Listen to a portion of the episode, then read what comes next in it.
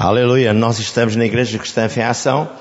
É mais uma noite especial de intercessão e de oração. Vamos falar de um assunto muito importante para nós, mas antes vamos falar com Deus. Senhor Deus e Pai, nós viemos uma vez mais esta noite à Tua presença para ter um encontro real contigo, com a Tua palavra e com o Teu Santo Espírito. Senhor Deus e Pai, nós pedimos que do trono da Tua santidade saia uma palavra ungida, fique ela gravada a fogo no nosso homem interior, e também a nossa alma seja renovada com a mesma palavra, que cada um de nós vença cada etapa na nossa caminhada contigo sobre a face da terra. Abençoa, Pai. Hoje convidamos o Teu Santo Espírito a trazer essa mensagem, seja Ele o porta-voz do Teu trono, da Tua santidade, até nós, para que ninguém possa sair daqui como entrou, mas todos sejamos fortalecidos e abençoados para a glória do Teu nome, no nome de Jesus. Amém e amém. Então, um título que vamos dar à mensagem, nós à sexta-feira costumamos falar sempre sobre oração. Hoje vamos falar na mesma sobre oração e o título que vamos dar à mensagem é A Igreja que ora vence. É importante que saibamos isto. Nós temos dado os mais diversos tipos de oração, nós temos falado sobre os graus da fé, a fé mental, a fé a fé, a fé do coração. Temos falado sobre tanta coisa para podermos depois utilizar na oração. Esta noite vamos falar do seguinte. A Igreja tem que acordar. É tempo de reconhecer os seus direitos e exercitar a sua fé para que possa vencer. O importante é isto. O diabo sussurra à mente das pessoas de que a oração não funciona, mas funciona sempre. O importante é que nós tenhamos a visão correta das coisas. Deus responde sempre a uma oração que é feita com humildade perante o trono da santidade de Deus. E depois temos que agarrar na ousadia da palavra e temos que vencer. É tudo isto que nós vamos, esta noite, mais uma vez, revelar. Então, o que é que eu vou dizer primeiro? A oração é o pulmão da igreja. Isto tirei eu também como conclusão de um livro do pastor Davi Onguichó. A oração é o pulmão da igreja. Assim como o ser humano não consegue viver sem respirar, assim a igreja que não ora não tem vida. E também é considerada como um navio avariado em alto mar. O navio avariado em alto mar fica muitas vezes à deriva e tem que ser rebocado e anda ao sabor do vento e ao sabor das marés. Agora, o importante é focarmos isto. Dentro do navio há a casa das máquinas. De qualquer navio há a casa das máquinas, aonde está o motor, aonde as coisas são organizadas para o melhor funcionamento do navio. A casa das máquinas simboliza para o crente, na sua vida espiritual, o lugar onde a igreja realiza o tempo de comunhão com Deus se não existe este tempo de comunhão diária, então a igreja não tem vida. É importante que saibamos esta verdade.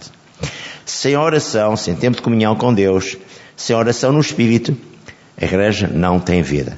E depois queremos ver resultados, queremos ver coisas majestosas de Deus e Deus não se manifesta. Temos que ter uma intimidade com Ele. Temos que o conhecer a Ele. Então, ouça. A igreja, através da oração, terá rumo e proteção contra o inimigo. Deus afirma: clama a mim e eu te ouvirei. Eu vou ler o contexto de Jeremias 33, 3, que a igreja toda sabe de cor o que é que em, em Jeremias 33, 3 se anuncia. E eu queria partilhar precisamente para que, ao gravarmos esta mensagem, toda a gente lá fora possa também saber que este ou esta é a morada de Deus. Eu costumo dizer, o Isaías 33.3 é a morada de Deus. E ele diz assim, o servo de Deus, Jeremias, diz, clama a mim e responder-te-ei, e anunciar-te-ei coisas grandes e firmes que não sabes. Porque assim diz o Senhor, o Deus de Israel, das casas desta cidade e das casas dos reis de Judá, que foram derribadas com os trabocos à espada. E Deus está numa análise para cada um de nós poder entender. Ele diz: Removerei o cativo de Judá e o cativo de Israel, e os edificarei como ao princípio. Deus tem planos para nós, se nós o permitirmos. Então, ouça. Deus afirma: orar é entrar em diálogo com Ele, é apresentar as nossas razões. A certa altura também vou ler em Isaías 43. Primeiro, antes que chegue ao 43, 26, vou ler o Isaías 43, 25. E o que é que diz? Ele diz: Eu, e eu mesmo, sou o que apaga as tuas transgressões, por amor de mim e dos teus pecados não lembro. Procura lembrar-me, entremos em juízo juntamente, apresenta as tuas razões para que te possas justificar. Deus quer que chegues ao pé dele. A primeira coisa é analisar-te, pedir-lhe perdão das tuas falhas, dos teus erros, e depois diz, Senhor, eu tenho um relatório que tu, quer que tu abençoes, quer que tu aproves. E o relatório tem que ser sempre, como tu vem lá escrito em 1 de João 5, 14 e 15. Esta é a eficácia da oração. Se diz alguma coisa segundo a sua vontade, Ele nos ouve. Sabemos que Ele nos ouve, alcançaremos as petições que lhe fizemos. Quando você faz um relatório de alguém que está menos bem, você diz ao Senhor o que é que está escrito como letra da palavra que é Jesus. E logo põe a mão sobre o seu assunto e Deus vai operar. Portanto, é pois a nossa fé que vai mover Deus para encontrarmos a solução desejada. Também é importante saber, Deus não muda, mas Ele sabe da nossa necessidade. Isto vem lá em Mateus 6, 8. Antes que lhe peças o que quer que seja, Ele sabe o que é que tu precisas. Ele só precisa de entender o que é que vai dentro de ti. Qual é o plano que tens em ti para o agradar a Ele e abençoar a igreja e abençoar todos aqueles que convivem à tua volta. É o que Deus quer. Se quiseres, é assim que funciona. Também é importante saber, Deus não muda. Mas Ele quer, na verdade, abençoar-te. Deus move-se através da nossa fé. E o caminho para a nossa fé entrar em ação é o amor. Isto vem descrito em Gálatas 5, 6. Tudo que o irmão vai apresentar perante Deus tem de ser objetivo. Eu vou ler então aquilo que acabei de dizer, 1 João 5, 14 e 15, porque é muito importante que cada um de nós tenha discernimento espiritual para se aproximar de Deus e para poder pleitear com Ele o que quer que seja. Temos que pleitear os nossos assuntos. 1 João, capítulo, como eu disse, 5, 14 e 15. E, e esta é a confiança que temos nele que se pedimos alguma coisa segundo a sua vontade, Ele nos ouve. E se sabemos que Ele nos ouve em tudo o que pedirmos, sabemos que alcançamos as petições que fizermos. Esta é a parte importante. Depois continua. Se alguém vir pecar seu irmão, pecado não é de morte, orará e Deus dará a vida àqueles que não pecaram para a morte. Há pecado para a morte por isso digo que não oro. Mas, para, a morte é aquele que é feito contra o Senhor Santo Espírito, que é o que não tem perdão. Agora vamos continuar e vamos analisar o seguinte.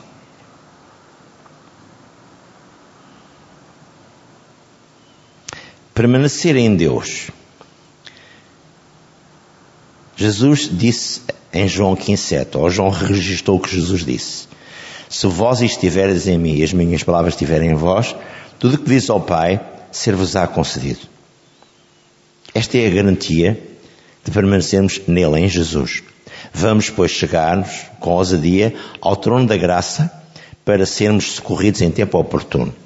Mais tarde, Paulo registra no livro aos Hebreus, eu vou ler, portanto, Hebreus 4, 16, salvo erro. Eu estou um bocadinho rouco.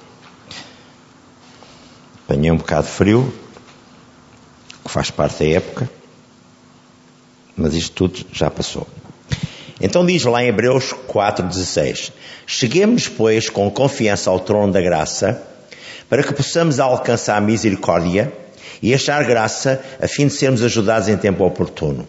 Ouça, quando você vai à presença de Deus, é como se fosse a presença de alguém, na verdade, importante. Você precisa de ter uma conversa muito pessoal, muito própria, uma petição inclusiva. Suponhamos que é o Presidente da República, suponhamos que é o Primeiro-Ministro, suponhamos que é alguém que está à frente de uma Câmara. Porque é que não há de ter uma conversa com ele? Marca a audiência e faz. E nós temos a oportunidade de a nossa audiência ser direta. Porque Jesus é o nosso intermediário. Agora ouça que é importante para si e para mim. O que eu acabei de ler diz: Cheguemos-nos, pois, com confiança ao trono da graça, com a certeza absoluta que Ele nos vai ouvir, para que possamos alcançar misericórdia e achar graça. Graça é o favor imerecido, a fim de sermos ajudados em tempo oportuno. Então Deus vai sempre resolver o teu caso e o meu caso. Agora, da maneira como tu te diriges a Ele, não murmurando, não vacilando, mas abrindo o teu coração, Ele vai certamente dar-te uma resposta. Ele vai abençoar-te. Porque é assim que eu anuncio o Deus que eu amo, que eu respeito e que eu anuncio. O Deus Todo-Poderoso que criou os céus e a terra. O Deus triuno. O Deus Pai, o Deus Filho, o Deus do Espírito Santo. Agora ouça. Pelo menos foi o que Jesus me ensinou. Analise o porquê da falta de resultados. Eu vou repetir. Analise o porquê da falta de resultados. Veja à luz da palavra de Deus o que está errado. Procure descobrir a barreira, o problema, o pecado que há em si. Há pouco eu falei, em Isaías 43, 25. Porque é que não há de ir à presença de Deus e dizer, Senhor, perdoa-me estes erros, estas falhas que eu cometi. E Ele vai dizer, meu filho, estás perdoado? É como diz lá no contexto de 2 Coríntios 5,19. Cancelou todas as nossas traduções. Quando Jesus estava na cruz, o Pai estava com ele e ele diz: Cancelei todas as vossas transgressões. Por isso, não vá com receio, não vá com medos. Vá à vontade. Deus é soberano para o abençoar. Ele gosta de si, gosta de mim. Jesus deu a vida por mim e por si. Agora ouça. Como eu disse, veja à luz da palavra de Deus qual é, qual é a barreira que se opõe à resposta que pretende obter de Deus. Entenda. A oração é a certeza de Deus para si. Não faz sentido se não vier a resposta. Então, a gente não fala com Deus ao acaso. Deus é como um pai, é como uma mãe que sempre abençoa o filho. A mãe e o pai podem ter falhas lá em casa e podem não poder ajudar o filho como o filho quer. Mas o Deus, o Pai, tem tudo. Foi Ele que criou todas as coisas Ele tem sempre tudo à sua disposição. Ele até diz: Meu filho, porquê é que não estendes a mão? Vem lá isto no contexto de Efésios, capítulo 1, versículos 3, 4. Estendes a tua mão, estendes o braço da tua fé e vais ao celeiro de Deus e terias tudo aquilo que tu precisas. Primeiro dialogas com ele, diz, Senhor, eu vou estender o braço da minha fé e vou reivindicar isto assim, assim, assim, assim. É como se estivesse a falar com o teu pai. É o mesmo. Ele ama-te. Ele quer ajudar-te. A sua fé é posta em causa. Se você não vier para obter respostas. Portanto, não vale a pena ir à presença de Deus se, se vem com dúvidas, se vem com murmurações. É a sua fé que é posta em causa. Deus quer responder sempre. A Bíblia diz lá em Jeremias 1,12: Eu velo pela minha palavra para a fazer cumprir. Se Deus vela pela sua palavra para fazer cumprir, Ele cumpre. Agora veja o que eu vou dizer, isto é comum dos mortais, o que eu vou dizer. A fórmula sem poder é igual à receita sem ingredientes. Sonhamos que você quer fazer um bolo. Você tem uma receita, mas não tem ingredientes, não tem farinha, não tem isto, não tem aquilo. Aquilo que é comum pôr, não tem ovos, não tem. Enfim, o açúcar não tem. Enfim, tudo aquilo que é próprio pôr-se para realizar a forma do bolo e colocar o bolo em funcionamento e com o bolo preparado para se poder dele tirar o melhor proveito. É o que Deus diz. Eu vou repetir de novo. A fórmula sem poder é igual à receita sem ingredientes. Ou seja, o que é a fórmula sem poder? Se o Espírito Santo não estiver presente em si, se a palavra de Deus não estiver consigo, tudo aquilo que você possa expressar não tem sentido, não tem valor. Você não tem comunhão com Deus a sério. Por que, é que está escrito lá em Oséias 4.6? O meu povo pereceu porque lhe falta entendimento. E porque falta entendimento e não vem à minha presença, nem buscou o conhecimento da minha palavra, eu o repudiei e também penalizei a sua família. E também diz lá Isaías, um, salve erro 5.13. É a mesma coisa. Então, vejamos mais. Eu estou primeiro a dar uma aprendizagem de como nós nos devemos dirigir a Deus. E depois já vamos dar três testemunhos de como, ao dirigirmos a Deus corretamente, como eles funcionam. A dúvida e a incredulidade são emissários satânicos para roubarem e esconderem os seus direitos já otorgados por Deus. Vou ler, preciso ler isto, 1 Coríntios, capítulo 1, versículos 20 e 21. Eu gosto de ler porque há muita gente que não pode ler, tem dificuldades na leitura, tem dificuldades na visão, enfim, e assim vai ter a oportunidade de ser abençoado. Portanto, 1 de João, foi o que eu disse? Não. 2 Coríntios 1, 20. Diz assim: Porque todas quantas promessas há de Deus são nele, sim, e por ele o Amém, para a glória de Deus, por nós. Mas, diz o versículo 21, mas o que nos confirma convosco em Cristo e o que nos ungiu é Deus, o qual também nos selou e deu o penhor do Espírito em nossos corações. Agora estava a ler o versículo 22. Portanto, 20, 21 e 22 dá-nos esta correta ilustração de vida e de vitória. Amém? O Paulo continua a dizer: invoco, porém, a Deus, por testemunha sobre a minha alma, e continua ele a falar. Pronto. E depois também fala na nossa fé. Agora o importante é o seguinte: vamos ver sete pontos distintos que eu vou aplicar para o ajudar. Deus está presente, sejam quais forem, os relacionamentos que tenhamos com Ele. E a oração é um deles. O louvor é outro. A ação de graças, o que quer que seja, tudo isto são relacionamentos que temos com Deus. Porque Deus até habita no meio do louvor do seu povo. Quando nós lemos o, o salvo erro, o Salmo 22, 3. Vou então ao primeiro ponto. Deus sabe sempre e escuta e atende à oração. Em o nome do Senhor Jesus Cristo. João 14, 13, Jesus ensinou aos seus discípulos, eu vou ler, João 14, 13, que há respostas, que há soluções. Ele diz: E tudo quanto pedires em meu nome, eu farei para que o Pai seja glorificado no Filho. E se pedires alguma coisa, em meu nome eu farei. Isto quer dizer, noutras traduções, e já ouvi comentários de homens de Deus que diz: se não houver o órgão que tu precisas para poder substituir aquele que não funciona bem, Deus, no momento oportuno, Ele dá-te um coração não deformado, mas um coração como deve funcionar em pleno. Dá-te um rim que está avariado para um rim completamente liberto. Ele faz precisamente essa operação que tu nem imaginas, nem entendes, mas Deus faz isso.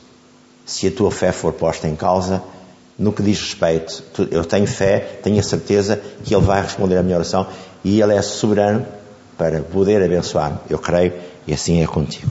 Veja. Segundo ponto. Deus é por vezes condescendente e desce ao nosso nível. Porque se ele não descesse ao nosso nível, a gente tinha muita dificuldade.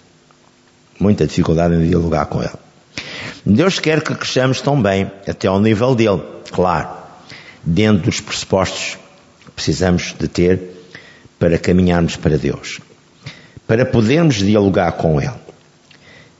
A Bíblia fala do crescimento espiritual, que é em tudo semelhante ao crescimento físico. Eu vou ler 1 Pedro, um pouco mais à frente, próximo do Apocalipse, capítulo 2, versículo 2 diz: Desejai afetuosamente como meninos novamente nascidos, o leite racional, não falsificado, para que por ele vades crescendo. Se é que já provastes que o Senhor é benigno. E chegando-vos para ele, pedra viva, reprovada na verdade pelos homens, mas para Deus, ou para com Deus, é eleita e preciosa. E vós também, com pedras vivas, sois edificados casa espiritual e sacerdócio santo para oferecer sacrifícios espirituais agradáveis a Deus por Jesus Cristo. Não sei se se recorda que em João 4, 24 diz que Deus procura os verdadeiros adoradores, os que o adoram em espírito e em verdade. É importante que fixe isso. Quinto ponto. Ninguém nasce adulto. Nascemos todos como bebés e crescemos. Sexto. À medida que amadurecemos na palavra, a nossa vida de fé deve aumentar e aprimorar-se, conforme está escrito em Romanos 10, 17. A fé só vem pelo ouvir e ouvir a palavra de Deus. Sétimo, Deus exige que cresçamos espiritualmente para mais do que nunca Ele nos preparar os planos, ou já tem esses planos, para mim e para si. Deixe-se conduzir por Ele, se quer ser um homem que Deus vai utilizar. Não se esqueça. A Bíblia diz lá no Salmo 101,6: Deus prescuta dos céus os fiéis da terra para que o possam servir. Deus está sempre a analisar a sua conduta, a minha conduta. Não pense que você passa a perna a Deus. Não. Você não consegue fazer rasteiras nem esconder-se.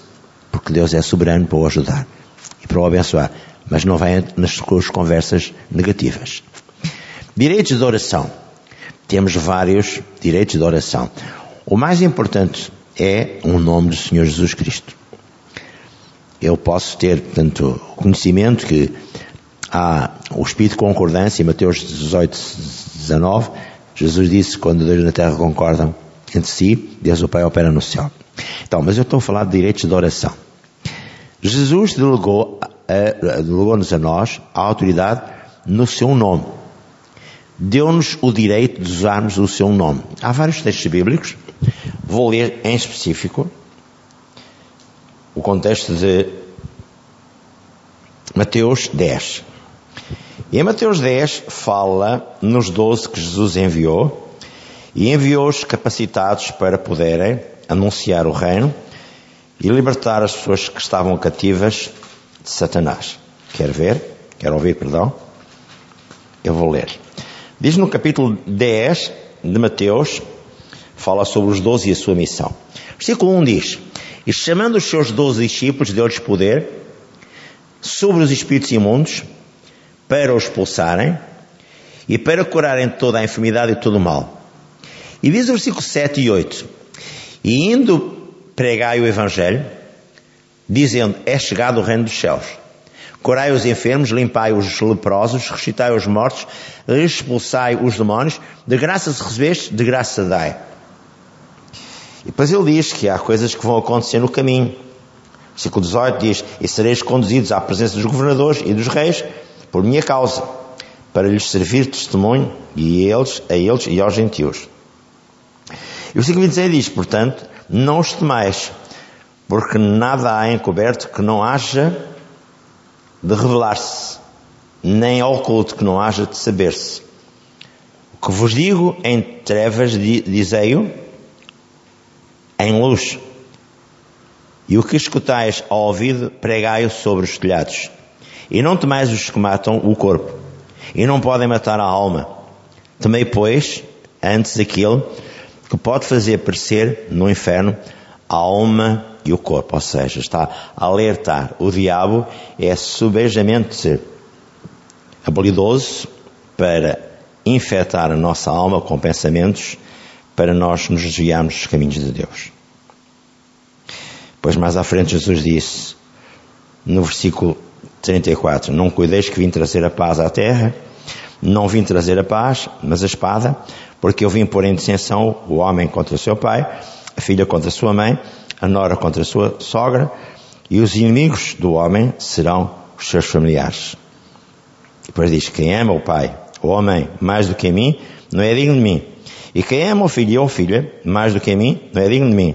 E quem não toma a sua cruz e não segue após mim, não é digno de mim. Isto fala precisamente para nos alertar. Queremos que Deus nos abençoe. E o que é que nós damos em volta? Qual é a confiança que Ele pode ver que há em nós para Ele poder delegar em nós todas as coisas? Vou ler-vos agora em Marcos, Mateus Marcos 16, versículos 17 e 18. Marcos 16, 17 diz: E estes sinais seguirão aos que crerem. Em meu nome expulsarão os demónios, falarão novas línguas, pegarão nas serpentes e se beberem alguma coisa mortífera, não lhes fará dano algum. E parou as mãos sobre os enfermos e os curarão. E eu sabem o que é que foi declarado a seguir. Ora, o Senhor, Senhor Jesus, depois de lhes ter falado, foi recebido no céu e assentou-se à direita de Deus. E eles, tendo partido, pregaram por todas as partes, cooperando com eles o Senhor e confirmando a palavra com os sinais que seguiram. Amém. Assim seja. Vejamos mais. Para assuntos pessoais, para necessidades individuais, para o corpo de Cristo, a fim de exigirmos ao diabo que se ausente de nós, foi para isso que foi-nos dada a autoridade e o poder. Vamos ainda ver em Lucas 10, Mateus Marcos Lucas 10, versículo 17, fala nos 70 que Jesus enviou. E o que é que eles vieram trazer? Ele diz mesmo assim, Lucas 10, versículo 3, diz assim: E eis que vos mando como cordeiros ao meio de lobos. E diz que depois voltaram. Versículo 17. E voltaram os setenta com alegria, dizendo: Senhor, pelo teu nome até os demónios se nos sujeitam. E disse-lhes: Eu via Satanás como um raio cair do céu. E eis que vos dou poder para pisar serpentes e escorpiões e toda a força do inimigo, e nada vos causará dano algum. Mas ele diz mais coisas. Mas não vos alegreis porque se sujeitam os espíritos, alegrai-vos antes por estarem os vossos nomes escritos nos céus. Versículo 21 diz: Naquela mesma hora se alegrou Jesus no espírito e disse: Graças te dou ao Pai Senhor do céu e da terra, que escondestes estas coisas aos sábios e inteligentes e as revelaste às criancinhas. Assim é, ó Pai, porque assim te aprove. Assim foi o teu propósito. Agora vou também falar sobre um tema, o mesmo, mas Paulo. Paulo confrontou-se com demónios. Atos 16, salvo erro, 16 a 18. Atos 16, 16 a 18. E o que é que eu vou aqui analisar? A visão em Troas, Paulo passa a Macedónia e prega em Filipos, Lívia, e depois aparece a Pitonisa, e depois mais à frente dá-se o caso do carcereiro de Filipos. Mas o que interessa-me agora é ver só esta parte, que é Atos 16, versículo 16, diz assim: E aconteceu que indo nós à oração, nos saiu ao encontro uma jovem que tinha espírito de adivinhação, a qual adivinhando dava grande lucro aos seus senhores. E esta, seguindo a Paulo e a nós, clamava dizendo: Estes homens que anunciam o caminho da salvação são servos do Deus Altíssimo. E isto fez ela por muitos dias, mas Paulo, perturbado, voltou-se e disse ao Espírito. Ele esperou até que Deus o determinasse. E ele voltou-se e disse ao Espírito: Em nome de Jesus Cristo, te mando que saias dela. E na mesma hora saiu. E vendo os seus senhores que a esperança do seu lucro estava perdida, prenderam a Paulo e Silas e os levaram à praça, à presença dos magistrados, e depois prenderam-nos. Mas à meia-noite foram libertos. Deus é maravilhoso. Agora ouça. Eu vou dar três exemplos. E nestes três exemplos, nós vamos ver coisas inexcedíveis. Ou seja, maravilhas que Deus tem para mim e para si. Veja o que eu vou dizer. Um exemplo primeiro. Na altura, eu até posso dizer o seguinte: havia, salvo erro, não posso precisar se era na Austrália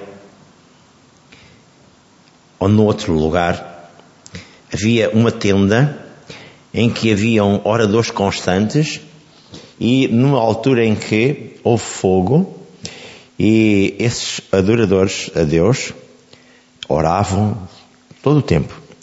Todas as petições que eram colocadas sobre eles, eles resolviam, porque Deus via a comunhão que eles tinham com Ele. E agia. Até uma vez que havia fogo na cidade, ou junto já à cidade, e Deus mandou chuva onde não estava nada, não havia propósito algum para que houvesse chuva. E um deles que assistiu a esta história toda, entrou naquilo que eu vou agora dizer, Pastor Jamilson, que era de uma igreja presbiteriana e depois se moveu em espírito para ir até a uma igreja congregada, como por exemplo a nossa, como por exemplo uma igreja onde os dons do Espírito Santo estão em movimento. Veja então o que eu vou dizer. Uma mulher que tinha uma filha no Instituto de Demência Mental, ou seja, no manicômio, e a maneira como Deus a utilizou para libertar a sua filha. Ela exerceu autoridade sobre o demónio, em nome do Senhor Jesus Cristo. Pois esse demónio tinha domínio sobre aquela filha, tinha mais ou menos 24 anos, e ela não foi sozinha, ela foi preparada. Ela convocou na igreja, foi na altura que ela estava a convocar as 12 mulheres, que esse homem de Deus, Jamilson, pastor Jamilson, quis ir também para assistir a tudo aquilo que estava a acontecer naquela, naquela altura. Então, aquelas mulheres fortes na fé agiam orando no Espírito. E foram com ela até ao manicômio, até ao Instituto de Mente Mental. Quando chegaram à cela, ao próximo da cela, onde a filha estava presa, a mãe dialogou com o responsável da segurança e disse: Preciso de entrar nessa cela para que eu possa, na verdade, estar com a minha filha e orar por ela para a libertar. Então eu peço, abra-me a porta e deixe-me entrar. E elas começaram, baixinho todas, a orar em espírito. Pois eu desejo orar pela minha filha. A resposta da segurança foi: A senhora não pode fazer isso. Ela vai matá-la. A sua filha é uma louca, violenta, uma louca completamente violenta. O segurança argumentava que não era próprio ela entrar. Se ele permitisse, podia ser demitido do cargo. E depois quem é que lhe ia arranjar de novo cargo? A mãe conseguiu demovê-lo com aquela oração daquelas doze mulheres. E ele depois deixou-a entrar, trancou a porta. A filha demente parecia um animal. Lançou-se à mãe e a mãe desviou-se. Os cabelos eram desgrenhados, ou seja, despenteados, sem qualquer arranjo. As unhas grandes como se fossem as unhas de um animal da selva e ela bufava como um animal selvagem. Enquanto as 12, mulher, mulheres do lado de fora oravam silenciosamente em espírito, também lá dentro, quando, ela, quando a filha deu um salto para uh, agarrar, a sufocar ou para tentar derrubá-la, ela desviou-se e com o dedo apontado para a cabeça da filha ordenava a Satanás que saísse dela. Teve mais ou menos cerca de 10 minutos a ordenar a Satanás, sai no nome de Jesus, sai no nome de Jesus, sai no nome de Jesus. E o que aconteceu? Ela orou assim, durante esses minutos, e de repente a filha relaxou da sua tensão. Portanto, aquele espírito foi obrigado a sair, levantou os olhos e disse: Mãezinha, é você que está aqui, mãezinha. Ela abraçou-a, a mãe, fortemente e a beijou e perguntou: O que é que eu estou a fazer aqui, mãezinha? O que é certo é que no mesmo dia o diretor do Instituto de Demência Mental fez um exame à jovem e permitiu que lhe fosse dada alta. Considerou-a sã e liberta. Aquela mãe conhecia os seus direitos e venceu. Sabia qual a autoridade que lhe pertencia para expulsar os demónios de demência mental em o nome de Jesus Cristo. E eles foram embora. Veja a ousadia que uma mulher ou que um homem tem, quando na verdade tem a plena certeza de quem ele confia e em que nome ele, na verdade, se segura e se firma. O nome de Jesus. Você pode ler em Filipenses 2, 9 a 11, que diz que foi o nome que foi dado a todo, nos céus e na terra, a qual todo joelho se dobrará ao nome de Jesus. Vou-lhe contar uma outra, um outro episódio de uma outra mulher de Deus. Numa aldeia indígena, uma missionária foi picada por um escorpião. Em plena rua, o escorpião saiu da árvore, caiu nela, ficou preso numa mão, e aquele escorpião era um escorpião que tinha um veneno letal. Não havia antídoto para aquela picada. Ela sacudiu em nome do Senhor Jesus Cristo. Os nativos daquela aldeia estavam à espera do pior. Ela não ficou inchada, nem tão pouco morreu. Resultado: este testemunho, observado naquela rua por, aqueles, por aquelas testemunhas todas, elas perguntaram o que é que se passava com ela. E ela os levou à salvação e Jesus venceu com ela. Vou-lhe contar também um caso muito rápido aqui em. Vou ler só dois versículos bíblicos. Em Atos capítulo 28, é o final do Atos, pelo menos naquilo que está ainda escrito, por Lucas, Atos 28, salve 1, 2 e 3. Não. Pois, vou ler só o 3 e o 4. E havendo Paulo, Paulo foi ter a milita, naufragou, e havendo Paulo ajuntado uma quantidade de vides, e pondo-as no fogo para se aquecer, uma vibra, fugindo do calor, lhe, lhe, lhe cometeu à, à mão. E os bárbaros, vendo a bicha pendurada na mão, diziam uns para os outros, certamente este homem é homicida, visto que, escapando do mar, a justiça não o deixa viver. Mas sacudindo ele a bicha, no fogo, não padeceu nenhum mal. E eles esperavam que viesse a inchar ou a cair morto. E de repente, mas tendo esperado já muito tempo, e vendo que nenhum incômodo lhe sobrevia, mudando de parecer, diziam que era um Deus. E ali próximo daquele lugar havia umas herdades que pertenciam ao principal da ilha, por nome Públio, o qual nos recebeu e hospedou benignamente por três dias. E aconteceu estar de cama, enfermo, de febres e desinteria, o pai de Públio, Paulo foi ver, e havendo orado, pôs as mãos sobre ele e o curou. Será que Deus não tem propósitos para si e para mim? Era só para o Paulo? Era só para esta mulher missionária? Era só para a outra mulher que tinha a filha com demência mental? Não. Vou terminar com o último testemunho. Um grupo de crentes deslocou-se a uma cidade norte-americana para fazer uma convenção de oração também. Depois de se alojarem, alguns deles, num certo hotel, começaram a adoecer cerca de 20 ou 30 pessoas começaram a adoecer. Oraram uns pelos outros e o Espírito Santo revelou que a água que eles tinham no hotel era uma água que estava envenenada. Antigamente haviam aqueles jarrões e eles tinham sede e beberam dos jarrões que estavam envenenados. Havia então essa jarra, ou várias jarras, e uma tigela em cada quarto, montada para apoio logístico. Após a revelação, não beberam mais a água. O Senhor atendeu à oração deles e todos foram libertos da cilada de Satanás que tinha sido montada naquele hotel para eles. Levaram uma, uma amostra da água para análise num laboratório de análises, numa estação naval, das proximidades, e os testes do laboratório comprovaram que o veneno que haviam, ou que havia naquela jarra era o suficiente para matar um regimento de homens. Em tais condições, temos o direito de reivindicar a imunidade em nome do Senhor Jesus Cristo. Agora sim, para concluir. Primeiro, não precisa lutar para ter fé. Enche-se dela. Como? Com a comunhão diária com a palavra e com o Senhor Santo Espírito. Se tiver fé suficiente, Jesus disse, estes sinais seguirão aos que crerem. Em meu nome expulsarão demónios, falarão novas línguas, pegarão nas serpentes, beberão alguma coisa mortífera, não vos calçará de algo. Marcos 16, 17. Há pessoas que oram e oram, e muito oram outra vez, mas nada tem de resultados.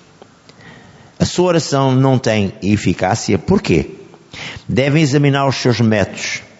Se não estiver à espera de resultados ao orar, porque é que orou? Não há necessidade de orar. Não vale a pena orar.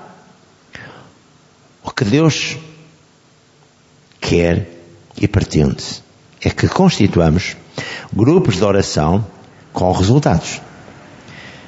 Vou dar dois pontos distintos para você poder pensar.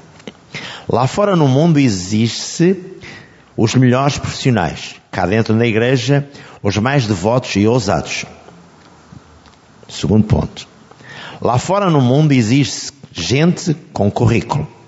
Cá dentro da igreja, gente com testemunho e resultados. Pastor, como é que eu vou fazer isto? Você tem que se inscrever na escola da fé. Ou seja, você tem que ter comunhão diária com Deus. Você tem que vir a todas as reuniões. Você tem que andar próximo do pastor para que você possa encher-se da presença de Deus. É tão somente isto. Logo que acha, logo que tenha a presença de Deus e saiba como agir, questione o próprio pastor, fale na igreja, o que é que pretende? Nós vamos orar. Resultados finais. Não peça a Deus resultados. Exija que lhes sejam concedidos os seus direitos, descritos na palavra. Lembre-se, Deus é fiel às suas promessas. Ele vela por ela para fazer cumprir. Jeremias 1.12. Jesus afirmou em João 14, 14. Se pedires alguma coisa em meu nome, eu farei. Reivindique, vença. Hoje é tempo de buscar a ousadia e a autoridade e poder. Diga comigo. Fique de pé e diga comigo. Senhor, reveste-me da tua presença. Enche-me da tua unção e do teu poder. Capacita-me, Pai, com ousadia e autoridade. Tu disseste que sobre os seus discípulos viesse o Espírito de Deus, o Espírito Santo, para que fossem testemunhas vivas, cheias de ousadia. Testemunharam em Jerusalém, na Judeia e nos confins da terra. Faz o mesmo com os elementos desta igreja e com todos aqueles que estão a ouvir esta palavra gravada, para que ninguém se afaste, para que a tua graça e a tua glória seja manifesta neles e o teu poder, Senhor, seja constante. Assim o Senhor seja glorificado e exaltado através desta palavra que é posta não só na internet, no Google, mas também nos CDs da igreja e nas pessoas que estão a ouvir a palavra já esta noite, para a glória do Altíssimo. Amém e amém. Louvado seja Deus.